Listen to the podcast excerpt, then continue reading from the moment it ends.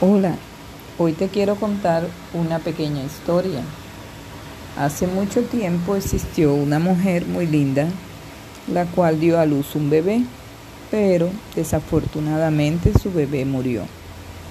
Esto hizo que esta mujer se sintiera muy, muy triste y que llorara mucho.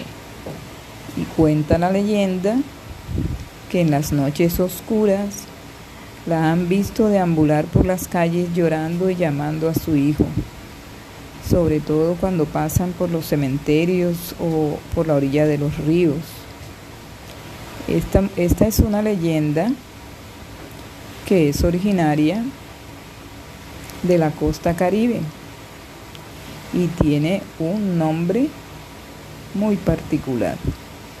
Espero que te haya gustado Después te estaré enviando otros cuentecitos para que te diviertas con ellos.